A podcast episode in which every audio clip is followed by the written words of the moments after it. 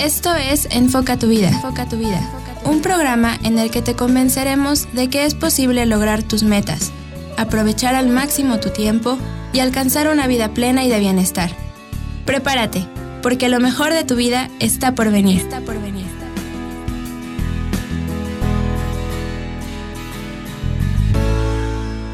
One, two, three.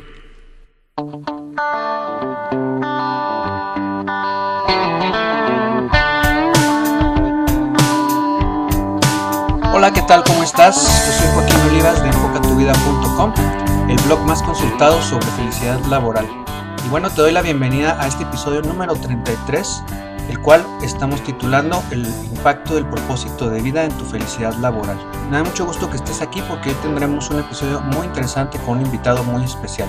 Antes que nada, bueno, pues te recuerdo que me puedes visitar en el blog en enfocatuvida.com Puedes suscribirte y bajar el libro totalmente gratuito, que es el libro de 60 ideas poderosas para ser feliz en tu trabajo y en la vida. Y bueno, también recibir toda la actualización referente a conferencias, cursos online y demás cosas que tenemos para ti en este blog. Bueno, pues como te decía, en el episodio de hoy vamos a tener un invitado muy especial. Se trata del maestro Fernando Cepeda Herrera, quien es psicólogo por la UNAM con una maestría en desarrollo humano y un máster of Science in Applied Psychology en la Universidad de Liverpool en Reino Unido. Él cuenta con casi 30 años de experiencia en puestos directivos de recursos humanos en empresas muy importantes como Bimbo, Sigma Alimentos, TV Azteca, aquí en México la Secretaría de Hacienda y Crédito Público, Servicios Financieros, Fin Común, el Grupo Financiero Acerta y fue asesor de innovación en la Presidencia de la República. Él, bueno, pues ha sido también eh, brillante en su trayectoria educativa, ha sido director y catedrático en universidades mexicanas a nivel diplomado, licenciatura, maestría en la UPAE, POAM, VM, en la UP y, bueno, conferencista en universidades latinoamericanas sobre temas de psicología y gerenciales. También es autor de cinco libros, de los cuales, bueno, nos vamos a concentrar solo eh, en este episodio en uno que es el relativo al propósito de vida. Bueno, pues este es nuestro invitado de hoy. Ya ves que esta es nuestra nueva modalidad que es compartirte los temas de interés sobre felicidad laboral, sobre realización personal, sobre desarrollo profesional, a través de entrevistas con expertos y con personas brillantes en este campo. Entonces, bueno, pues te invito a que me sigas en esta entrevista y espero que te guste. Empezamos. Bien, pues ya estamos aquí con nuestro invitado de hoy en nuestro podcast, en este episodio número 33 de enfocatuvida.com. Le damos la bienvenida. Pues, muy, ¿cómo estás, Fernando? Bienvenido. Muy bien, muchas gracias, Joaquín. Muchas gracias por la invitación, mi amable. No, hombre, pues un honor tenerte por aquí. Este, y pues con este tema tan interesante que es el propósito de tantos temas que tú manejas, ahora sí que vamos a, ver qué nos puedes ilustrar así con, el tema del, propósito. Claro, sí, sí, fíjate que, que este tema del propósito en la vida es uno de los que me ha apasionado. Sí, sí. Y, y, y además, pues la verdad es que sí, he querido aprender mucho sobre ese tema. Sí, ¿no? Y esos aprendizajes pues nos ayudan ahora a nosotros porque pues fíjate que bueno, en el, en el transcurso de este podcast pues hemos hablado de muchos temas, pero no hemos hablado curiosamente del tema del propósito, que creo que es uno de los centrales para hablar del tema de felicidad y realización profesional y, y todo este tema. De hecho, bueno, hojeando tu libro, que es el libro que se llama Fuego en tu corazón, el propósito de tu vida, bueno, te, encontré varias cosas que yo creo que vamos a ir desarrollando ahora sí que en, la plática, que, que, creo que nos puede interesar, pero bueno, este muy interesante el, digamos, el, el, el, título, porque el fuego en tu corazón pues nos dice algo sobre, necesitamos ese pequeño motor, ¿no? Que nos, que nos motiva a levantarnos todos los días, este, para darle sentido al trabajo que, que, tenemos y muchas veces se nos olvida y yo creo que muchas de las tensiones, de las frustraciones o de las ansiedades o depresiones que hay a raíz de la insatisfacción laboral, puede ser que vengan de esto, ¿no? ¿Qué, qué opinas de él? No, sí, sí, sí, por supuesto, Joaquín. Eh, realmente una de las cosas que, que, ayuda mucho en el propósito de la vida es la motivación. Eso ya está más que demostrado, no solamente en ambientes estudiantiles, también en ambientes laborales, donde está clarísimo que la gente que tiene eh, realmente un propósito en su vida está mucho más motivada a todo, a, todo. Y por consiguiente, cuando está emprendiendo una actividad, la que sea, si va de acuerdo con este propósito de vida, la va a echar mucho más ganas, va a hacerla con mayor este, entusiasmo, plenitud y le va a, devolver este, mucho más satisfacción y eso como se convierte en un círculo virtuoso eh, que pues, motiva a echarle más ganas y a recibir a cambio más satisfacción, ¿no? Y si pudiéramos entrar al tema, ¿cómo, cómo puede darse uno cuenta o cómo las personas que nos escuchan, los profesionistas o, las personas que están con su primer trabajo a lo mejor, cómo pueden darse cuenta que ellos ya tienen un propósito de vida ya bien estructurado? O sea, ¿qué elementos podría, podríamos tener? Bueno, este es un propósito que le falta o este es un propósito que ya está bien como para ya... Ya afianzado. Cumplir, afianzado.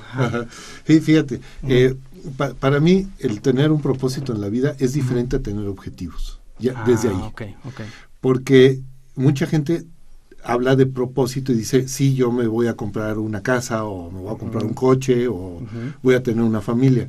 Eso, eso está muy bien, eso es excelente, es, es muy bueno. El no tenerlo también es este, causa de mucha eh, eh, depresión y, frustración en la gente. Ya tener objetivos es muy bueno, pero eso no forma el propósito en la vida. Ah. El propósito en la vida va mucho más allá. ¿No? Va, va todavía más, yo diría más profundo, pero también más amplio, más extenso, ¿no? Tiene esas dos características, algo más profundo y más extenso.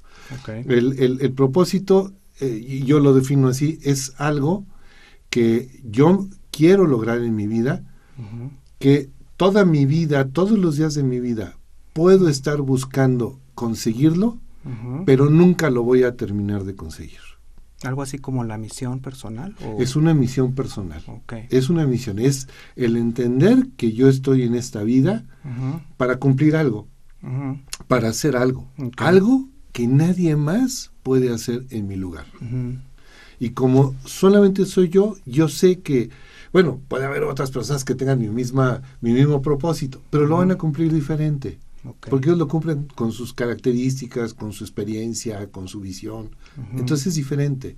Entonces yo sé que, cuando yo sé que yo puedo hacer algo que no son objetivos, sino que es este trascender hacia otras personas y que solamente yo lo puedo hacer con mi estilo, es entonces cuando yo creo que puedo tener un buen propósito. Y eso a veces a lo mejor en las empresas no se entiende del todo bien o por ejemplo este pues estos clichés o estas mm, a lo mejor parte de la cultura empresarial en algunos lados que te dicen que eres fácilmente reemplazable, o sea, a ver, aquí hay, si tú no quieres trabajar aquí, hay otros 10 que pueden hacer el trabajo igual que tú. Pero el entender, de hecho, lo tratas en tu libro, toda la primera parte sobre entender realmente esa, pues esa grandeza, ese milagro de la existencia, ¿no? Humana, de, de, esa, de cómo, cómo somos irrepetibles eh, en las empresas luego a veces se exagera un poco sobre, a lo mejor nada más eh, no se ve el trasfondo de esto, de que cada quien puede hacerlo de la manera diferente. De hecho, lo que uno aporta en las empresas también es diferente, o sea, no lo va a hacer otra persona que te venga a sustituir, pues no lo va a hacer igual. Claro que no, claro que no. incluso, este, hablando de estas tendencias, eh, alguno, hace años que trabajaba yo en, empresas, tenía yo un jefe que decía, este, es que esto de hacer recortes de personal es como cortarse las uñas. Hay que hacerlo periódicamente. de entrada me parecía de muy mal gusto pues, decirle a las personas que eran como uñas. Como que, sobrantes de, de, las uñas. Sí, como células muertas, ¿no? que a veces son las uñas. este, me, parecía de muy mal gusto de entrada. Y, eh, pero también es cierto, o sea, Puede ser que en una organización yo me haya equivocado al contratar a una persona. Bueno, ni modo, ya veré que, cómo la reubico, cómo la ayudo a crecer, etcétera. Por eso es que yo tengo que tener mucho cuidado al contratar a la gente, buscar que esas personas este, tengan un propósito, sepan para qué están queriendo entrar. Eh, a mí me pasó muchas veces que cuando yo platicaba con muchachos contratados así jóvenes, casi recién egresados, ¿no? Y, les preguntaba, bueno, ¿y tú por qué quieres venir a trabajar acá? Y ellos me decían, pues es que aquí hay trabajo. y, hay, que trabajar. Y hay que trabajar. Entonces ahí yo me daba cuenta, pues no, no tienen un propósito claramente definido, ¿no? Claro, sí, sí, sí. Entonces ahí el tener ese propósito les ayudaría a entender para qué están ahí, si eso coincide con lo que quieren conseguir en su vida, con lo que, con lo que van a, ellos están proponiendo conseguir en su, en su existencia. Y entonces, si hay ese alineamiento, pues evidentemente le van a echar mucho más ganas, ¿no? Cuando yo no estoy aquí porque, pues es que no encontré otro lugar y aquí es donde hay vacantes, pues ni aquí, Sí, ni modo, pues entonces ya más bien me resigno. Claro, y algo que dices en tu libro que me impactó mucho también es que solamente el 20% de las personas adultas o jóvenes ah, ya conocen o tienen bien estructurado su propósito de vida. Sí, ese es lo más triste, porque... Y, y, coinciden más o menos los números con los estudios que se han hecho de personas que realmente se entregan en el trabajo. Sí, eh, En Gallup hicieron un estudio en el 2015 que es muy famoso, ¿no? y que ahí encontraron pues, que había un, entre un 13 y 18% de personas que realmente le encontraban un sentido a su trabajo y se entregaban, ¿no? Tenían este engagement que le dicen, ¿no? Eh, y cuando tú cruzas números dices, pues es muy coincide. coincide. coincide que esas personas no tengan propósito, ¿no? O sea, que ese es el que muchas veces también es por porque bueno, yo, yo he revisado este tema en, desde otros ángulos también porque la persona a veces no conoce sus fortalezas, pero las habilidades y las competencias a lo mejor son diferentes a lo que es el propósito o es un complemento, ¿no? Es un complemento, es un complemento porque tú vas desarrollando tus fortalezas de acuerdo con lo que tú quieres conseguir en la vida. Ahora, es como un, es una relación, eh, eh, yo digo iterativa, ¿no? Donde tú te das cuenta cuáles son tus fortalezas, cuáles eh, las, eh, los dones con los que tú has nacido y los que has venido desarrollando, y eso te va orientando a poder hacer un, eh, tener un propósito de tu vida en cierta dirección. Y a la vez, conforme lo sigues, conforme lo emprendes y lo vas cumpliendo, pues va fortaleciendo cada vez más estas mismas este, cuestiones tuyas, ¿no? Sí, Cualidades tuyas. Sí, porque dices también que la felicidad en el trabajo es, es, aplicar tus fortalezas, digamos, conocer y aplicar las fortalezas. Pero claro que si no tienes un propósito de vida, a lo mejor, finalmente a lo mejor ni siquiera lo estás disfrutando o no es a largo plazo sea, a lo mejor solamente ah, en un ratito y por, eso mucha gente luego se aburre, ¿no? A lo mejor en los trabajos. Porque no hay alineación entre su propósito de vida y lo que está persiguiendo en su, su puesto, ¿no? Exactamente, porque como al no tener un propósito definido, tú le ofreces un trabajo con un cierto nivel de reto, la persona se va a motivar un tiempecito, pero en cuanto empiezan a cambiar las condiciones, pues ya, porque lo único que me sostenía era ese reto. Se acabó el reto. Se acabó el reto, ya, ya no tengo nada que hacer aquí. ¿no? interesante. En cambio, si yo tuviera un propósito más claro, más de largo plazo, más para toda mi vida, pues yo en ese momento puedo decir, a ver, ok, ahorita las circunstancias se, volvieron un poco más complicadas, pero mi propósito está allá, entonces veo cómo las brinco para llegar. Claro, es a lo mejor temporal, ¿no? Lo que me está pasando ahorita, pero como yo veo más allá, pues no lo veo tan catastrófico, a lo mejor que me cambiaron de jefe o que me cambiaron de, área o me, o me dijeron este proyecto, ¿no? Claro, y además porque cuando mi propósito en la vida de repente encuentra obstáculos, siempre como yo tengo claro hacia dónde quiero caminar, siempre estaré buscando los nuevos caminos que me van a llevar a aquel lugar, ¿no? Es como cuando dices, voy, voy, a ir de aquí de Puebla a Tehuacán, bueno, órale, ¿qué pasa si la autopista está bloqueada? Pues le buscas por otro lado. Claro, me voy por la federal, a lo mejor por otra. Agarro un caminito por ahí. Oye, pues qué interesante. Y esto me lleva a la siguiente pregunta, que muchas personas que nos escuchan, pues manifiestan estar viviendo en un trabajo tóxico o en un trabajo, pues así como con muchos obstáculos, digamos, no tan, no, eh, en muchos sentidos, ¿no? A lo mejor no están, lo, lo consideran tóxico porque no están ah, teniendo una buena remuneración, algunas por el trato, otras por el tema del crecimiento, que no están, este, eh, como, no están, no sienten que vayan a ningún lado, digamos, dentro de la empresa. ¿Cómo armonizar este tema del propósito de vida? cuando vivimos en o cuando se vive en un trabajo tóxico, o sea, cómo aprovechar, digamos, el, el, el que el propósito de vida nos ayude a, crecer o, a salir adelante. Yo, te diría que yo veo dos caminos. Uno, que, sería el, el, más conservador. ¿no? El más conservador es, ok, yo estoy en este trabajo, sus condiciones son, como tú dices, tóxicas, por lo que sea, por el sueldo, por el trato, por lo que quieras.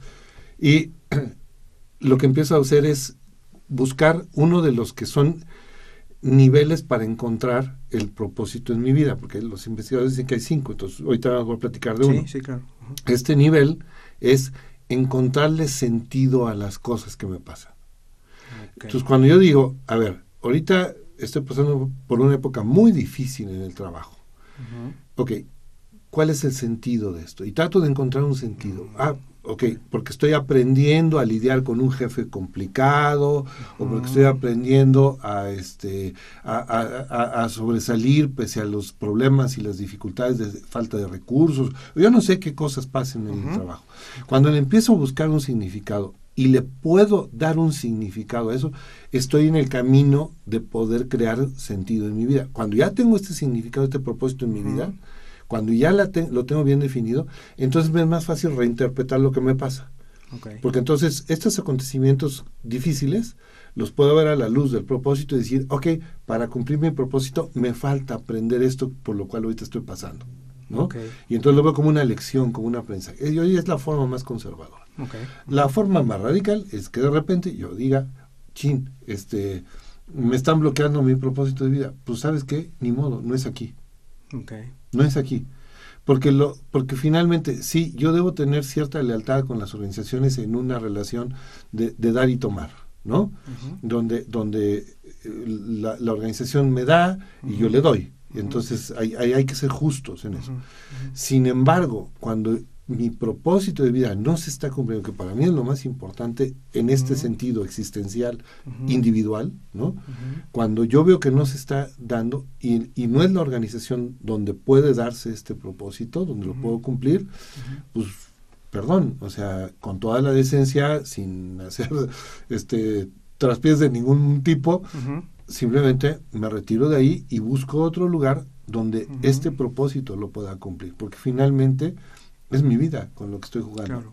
Mucha gente se queda en las organizaciones pues porque pues es lo que hay. Entonces ya ni siquiera se plantean que esto les está entorpeciendo porque no hay un propósito hacia el cual caminar. ¿no? Y, nunca se sentaron a escribirlo, nunca se sentaron a hacerlo. Sí. Y ahí hablas de otro tema de que es la identidad también, que me llama la atención que son como los mismos caminos para la identidad que para el, para el propósito de vida, la exploración y era el otro el compromiso. y el compromiso lo que, lo que decías ahorita no y eso también puede ser que muchas personas también ni siquiera tengan una identidad como bien bien definida porque según lo que me acuerdo del libro es que el trabajo mismo también te ayuda a, ir labrando tu identidad claro ¿no? por supuesto de hecho identidad y propósito lo definen por ahí algunos psicólogos dicen son dos facetas de mi de mi yo de mi persona okay. este y son inseparables, o sea, son como dos caras. En la medida en que yo empiezo a tener una identidad más definida,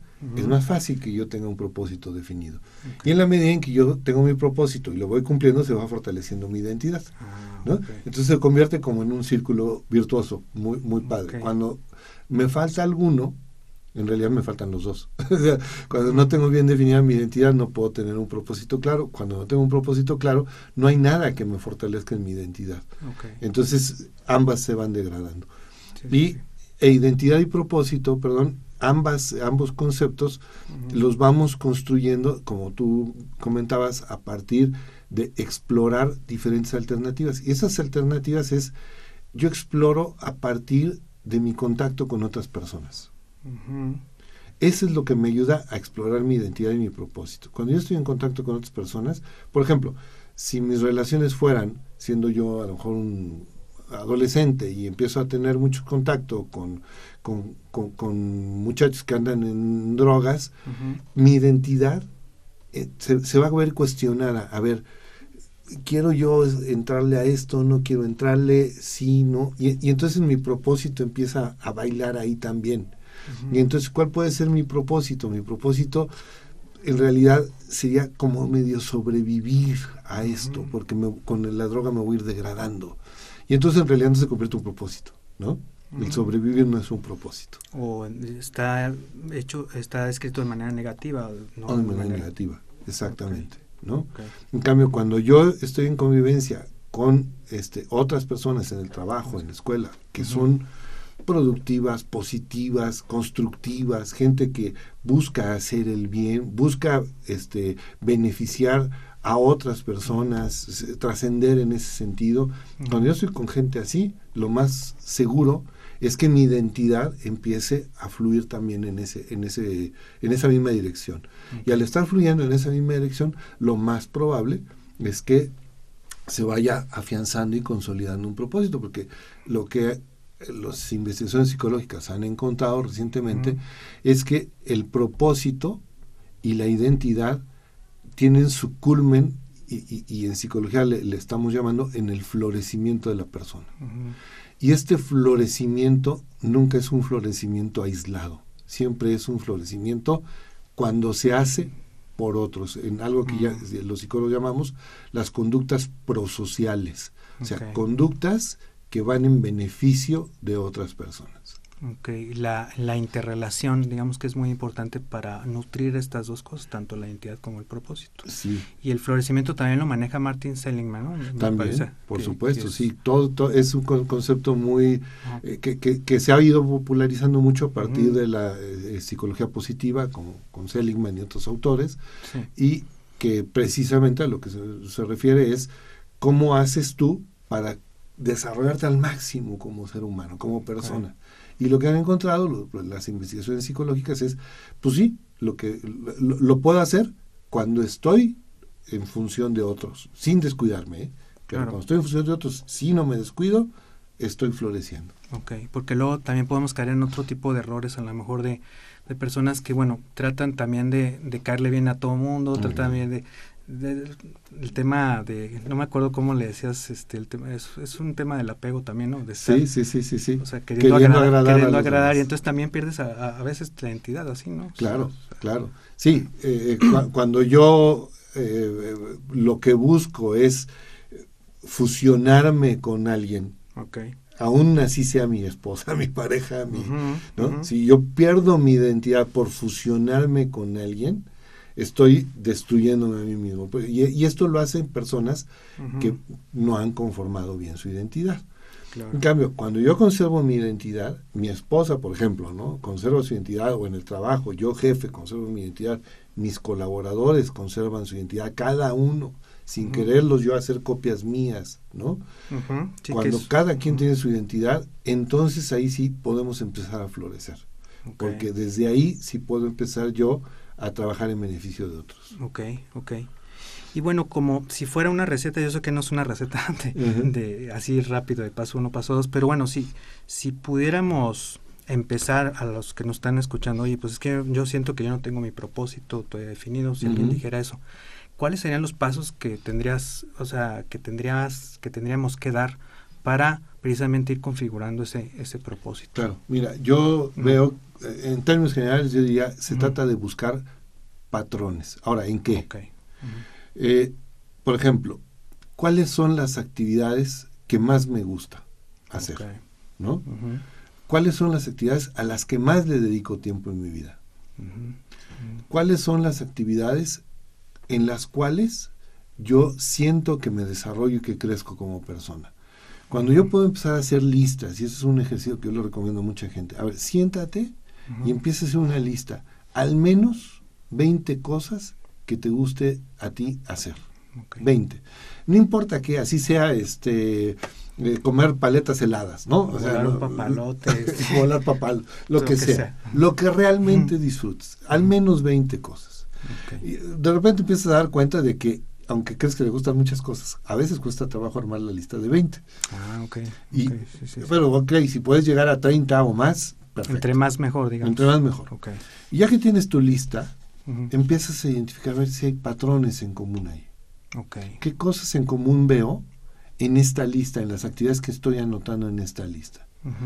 Y empiezas a encontrar que, por ejemplo, puede haber un patrón de eh, eh, servicio a otras personas, o puede haber un patrón de este desarrollo de mi capacidad intelectual, o puede haber... Y empiezas a encontrar que muchas de esas acciones que te gustan se pueden conectar entre ellas. Cuando empiezas a encontrar esos patrones, los pones, digamos, aparte, los escribes aparte, los, los dejas ahí y tratas de ver cuáles de esos patrones, cuando tú piensas en ellos, ahora sí como dice el título del libro, te inflaman el corazón.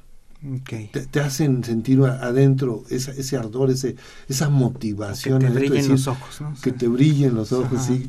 Que tú dices, wow, me, de veras esto, esto me, me, encanta, me apasiona. Entonces, cuando ya empiezas a encontrar eso, es cuando, cuando, ya estás muy cerca de tu propósito.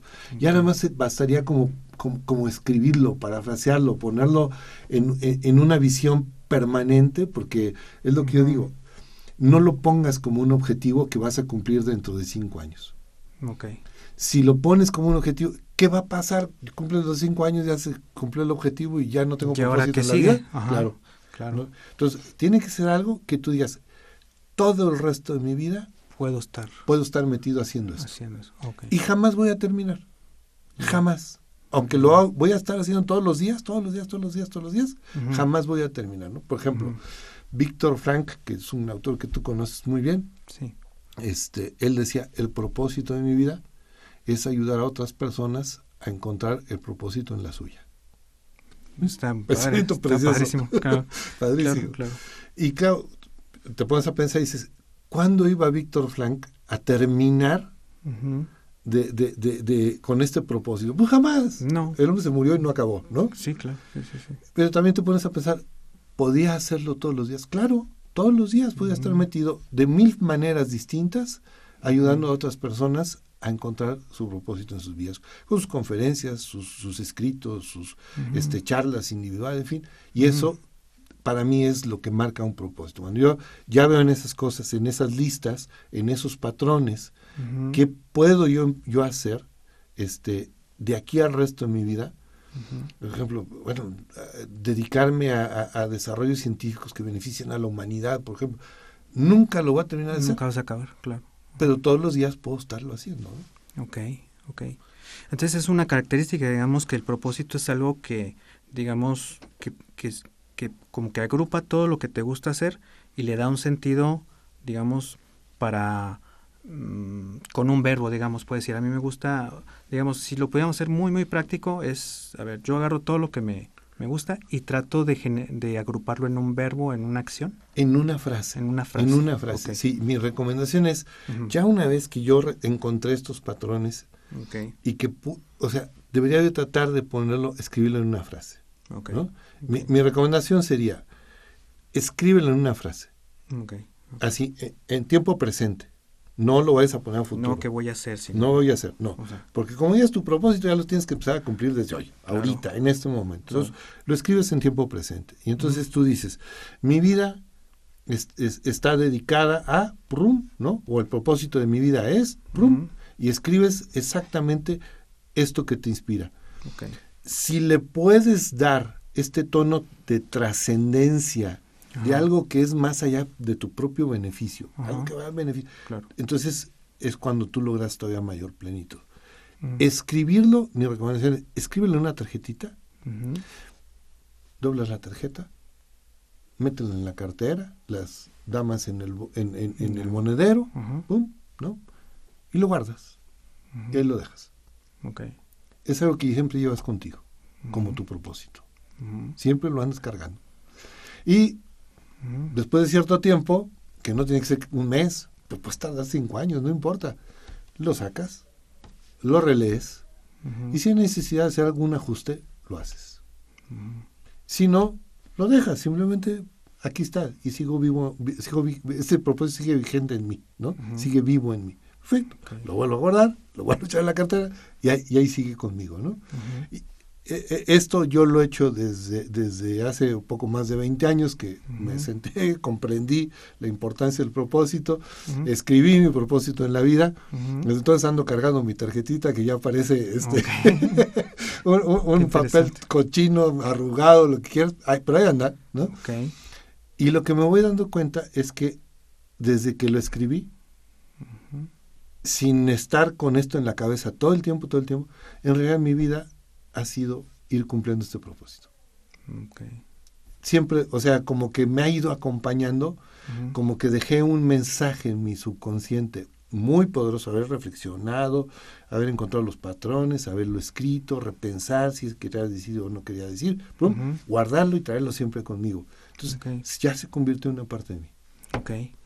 Sí, esto es muy poderoso para, a lo mejor cuando te toca tomar una decisión, para estar diciendo, oye, porque luego vienen decisiones fuertes, ¿no? Oye, este, me cambio de puesto, me está ofreciendo mi jefe que me vaya, a lo mejor me ascienden, ¿esto qué va a suponer para mi propósito, no? A lo mejor no va de acuerdo y en el subconsciente me está diciendo algo, algo me dice que esa decisión no, no está bien, ¿no? Sí, Por ahí. sí, sí, sí, y, y lo, lo, dijiste y me encanta la forma como lo planteas, porque se convierte, este propósito se convierte en una guía de mis decisiones en mi vida.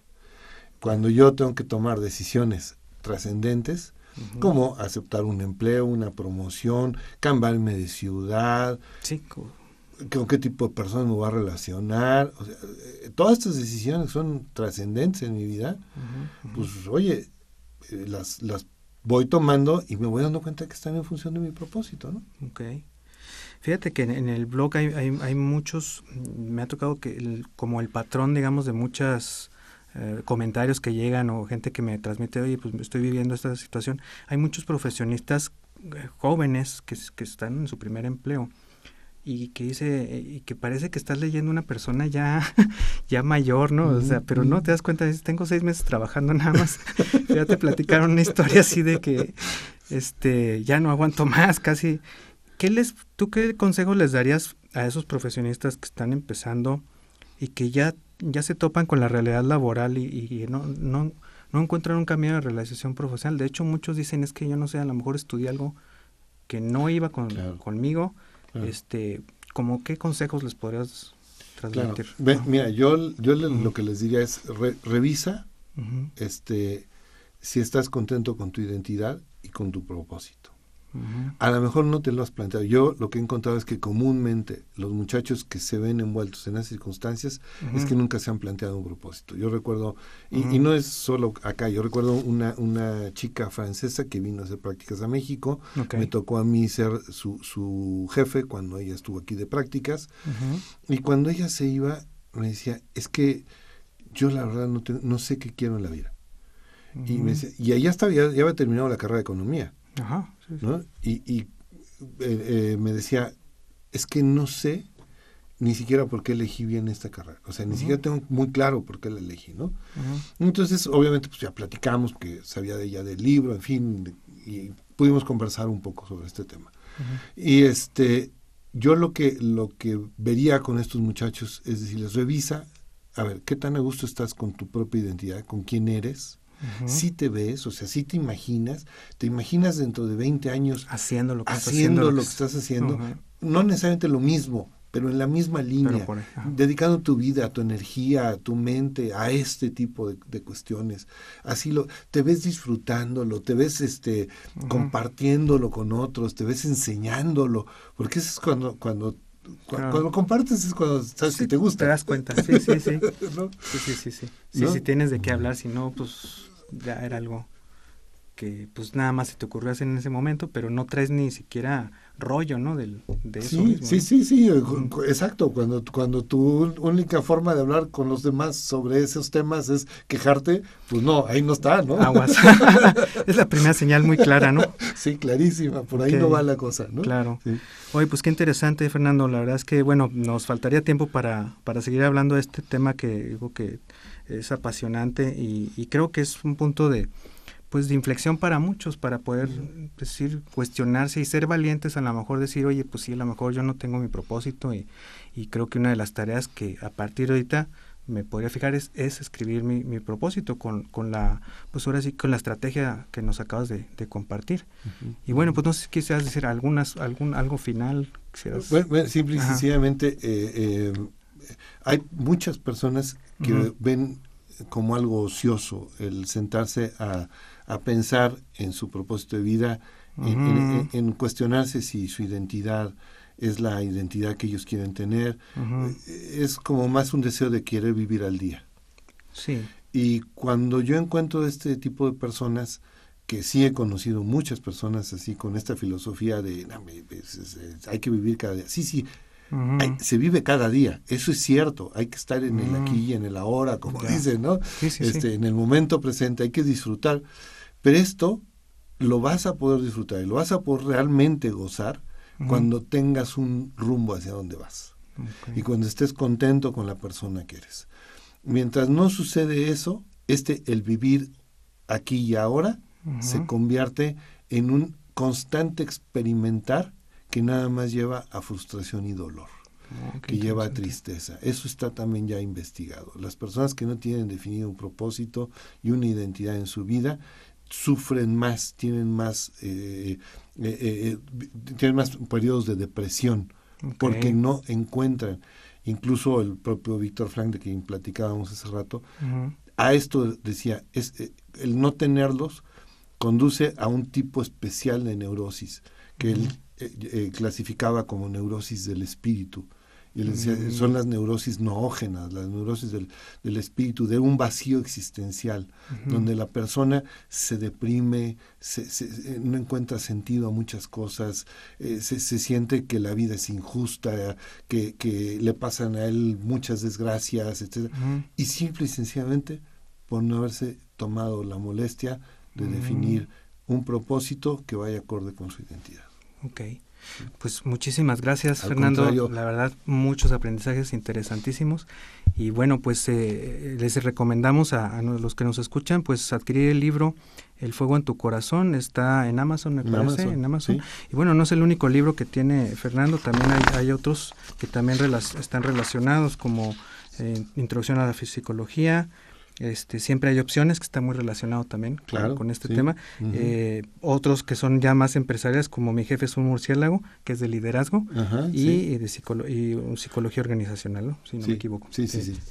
Y más los dos que están ya por, por imprimirse. No, pero ahí nada más será un capítulo mío y colaboración de muchos otros de muchos autores que son gente muy competente esos libros. Bueno, pues estaremos a la expectativa cuando salgan esos libros. Claro que sí. Pues muchísimas gracias, Fernando. Gracias a ti, Joaquín, muy amable. Hasta luego.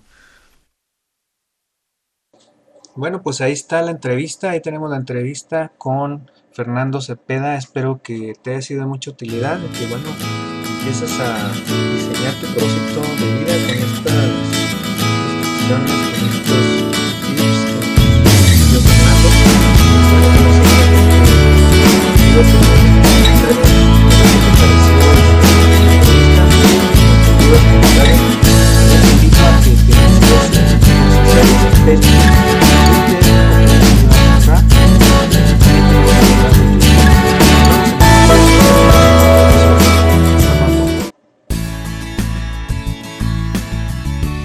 Esto fue Enfoca tu vida. Enfoca tu vida.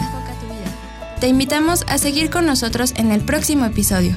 Y recuerda que es posible vivir con metas, aprovechar mejor tu tiempo y sobre todo, alcanzar tu felicidad.